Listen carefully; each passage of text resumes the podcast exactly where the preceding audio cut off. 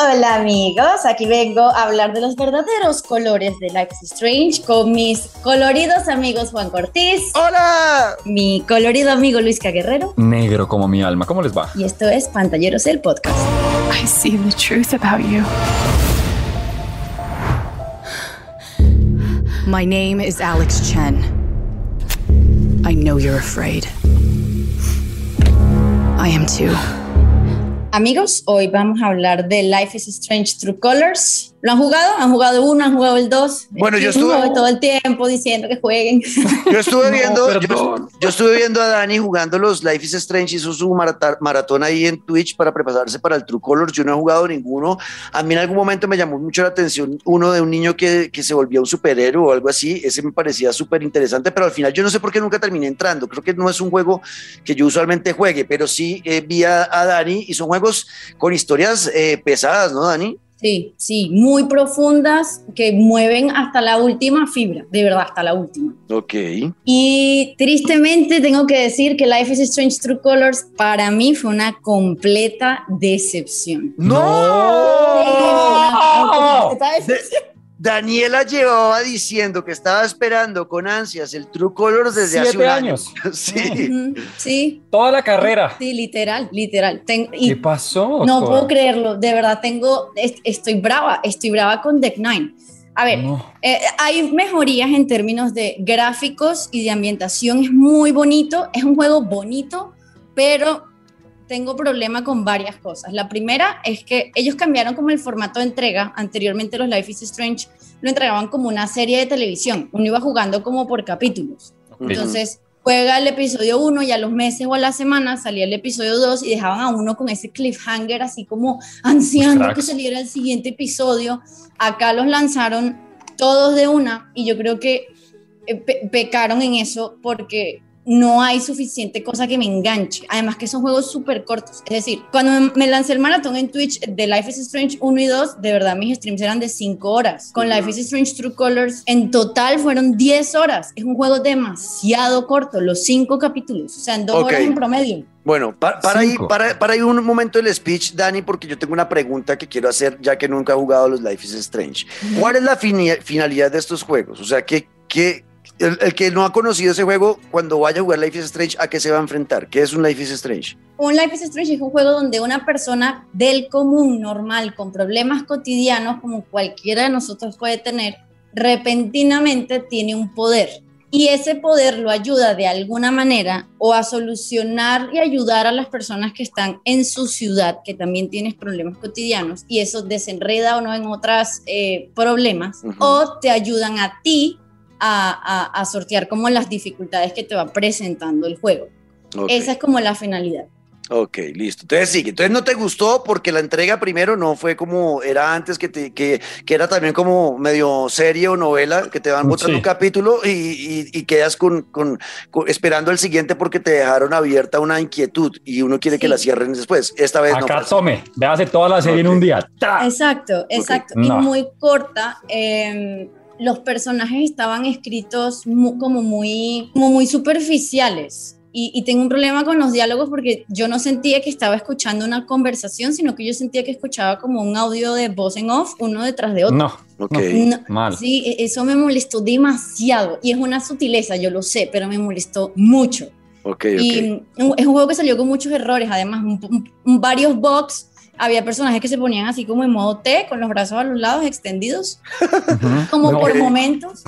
Y, y- y era como, a ver, eh, ¿qué, qué pasa? Y eso le sacaron parche tras otro, parche tras otro la primera semana, pero se- además que se sigue jugando muy corto, entonces no me gustó, no me gustó el superpoder, era como el superpoder de la empatía y Ok. Me esperaba otra cosa. Eh, terminó siendo como una manipulación de las emociones de la gente, Te- o sea, de verdad me pareció perverso. Termina siendo predecible. eh, n- no tengo como ninguna afinidad con ninguna persona, literalmente No. ninguno me interesaba. Y las elecciones, porque es un juego de elecciones, además, pues uno toma decisiones y eso tiene una consecuencia que impacta o no el desarrollo de la historia en los juegos. Ujú. Aquí las ¿Tampoco? decisiones eran cualquier cosa, o sea, No. al, fin, al final a uno siempre le salen como, eh, decidiste tales y tales cosas, y te hacen como el resumen de tus decisiones. Las decisiones eran, no te sentaste en la fogata, no te sentaste en el sofá, no te Ok. sentaste, no, había como elementos que, que estaban como muy sueltos y no, no me gustó. O sea, verdad, no vale la plata que cuesta.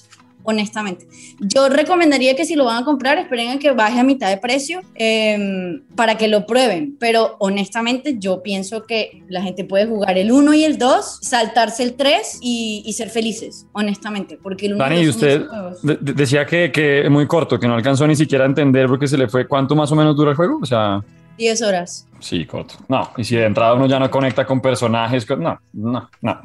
Bueno, pues eh, lo que estoy entendiendo acá es que al final Square Enix con, con esta nueva entrega de Life is Strange eh, terminó rompiendo lo que querían inicialmente con las dos primeras entregas y era emular realidad, o sea, Les ganó la pereza. Era emular eh, cosas que cotidianas que nos ocurren a todos con los primeros dos, con historias profundas que nos llevan al llanto, porque yo sé que mucha gente lloró con, con los juegos 1 y 2 de Life is Strange y en este esa parte emocional como que te desconectaron, ¿o no, Dani? O sea, como que no lograron 100%. no lograron, que era, era el fuerte de Life is Strange, era la conexión emocional con Claro. los personajes y la historia, y acá lo no lo lograron. Ok. No, claro, porque el poder se basa en que la gente, el- Alex, la personaje, ve el aura de la gente, entonces hay un aura roja si tienes rabia o un aura azul si tienes tristeza. Eh, me, me pareció, me recordó como a Inside Out Ujú. y mucha gente, digamos que en mi comunidad de Twitch, que les gustó el 2 y el 2 fue como wow, o sea, nos movió a todos el piso. En el 1 sí, sí eran como, esto está muy lento, es que sí estaba Ujú. muy lento. Entonces tenían como, el, mandan el mensaje de que la rabia y la tristeza son malas. Y si uno se vio Inside Out, sabe que no.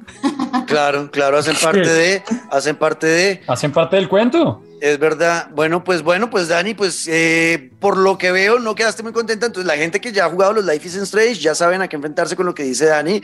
Igual, como siempre les decimos acá, una cosa es lo que nosotros digamos, otra cosa es lo que ustedes pueden vivir. Que es ley Eh, y orden. Ah, no. Total, porque, porque, porque eh, que esto lo tengo que repetir siempre, en el mundo del arte y el entretenimiento, eh, todo siempre será subjetivo y será Sí. en cómo me impacte a mí personalmente algo y siempre será diferente lo que yo piense de una película de Adam Sandler, que para mí es lo mejor del universo, como para mi novia puede ser el adefesio más grande del planeta, es algo Exacto. normal, entonces eh, por eso siempre también los, los llevamos a que al final prueben ustedes las cosas, pero me encanta que Dani diga, no lo vayan a probar en el precio completo. Esperen. No, esperen que baje a mitad de precio. A mitad de precio probablemente sí vale la pena. Bueno, bueno, Dani, ¿alguna conclusión y nos vamos? Pues no, nada, sobre 10 le pongo de 3. Uy, qué rajada.